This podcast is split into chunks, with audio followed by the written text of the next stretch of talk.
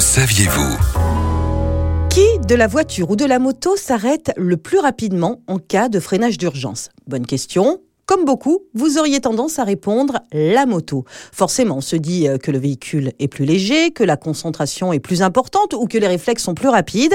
Eh bien, c'est faux. Selon la sécurité routière qui a mené une étude en temps réel, une moto parcourt 3 mètres de plus qu'une voiture à 50 km heure, 9 mètres de plus à plus de 80 km heure, le tout sur route sèche, alors imaginez sur route mouillée ou même lorsque les conditions météo se dégradent davantage, comme c'est le cas en hiver. 3 mètres, dit comme cela, c'est vrai que cela peut paraître peu, mais 3 mètres, ça peut faire la différence. C'est pour cela, et on ne le répétera jamais assez, comme en voiture, il ne faut pas coller les autres véhicules, voire même, comme la distance de freinage est allongée, marquer davantage les distances de sécurité recommandées. Ce sera finalement un des seuls moyens de diminuer le risque de collision.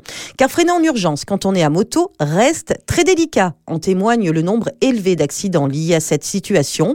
Vous devez absolument utiliser vos deux freins avant et arrière.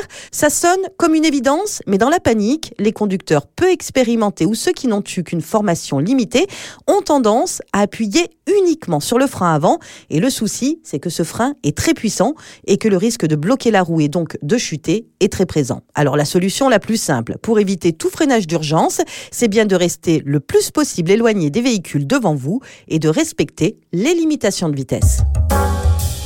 Retrouvez toutes les chroniques de Sanef 177 sur sanef177.com.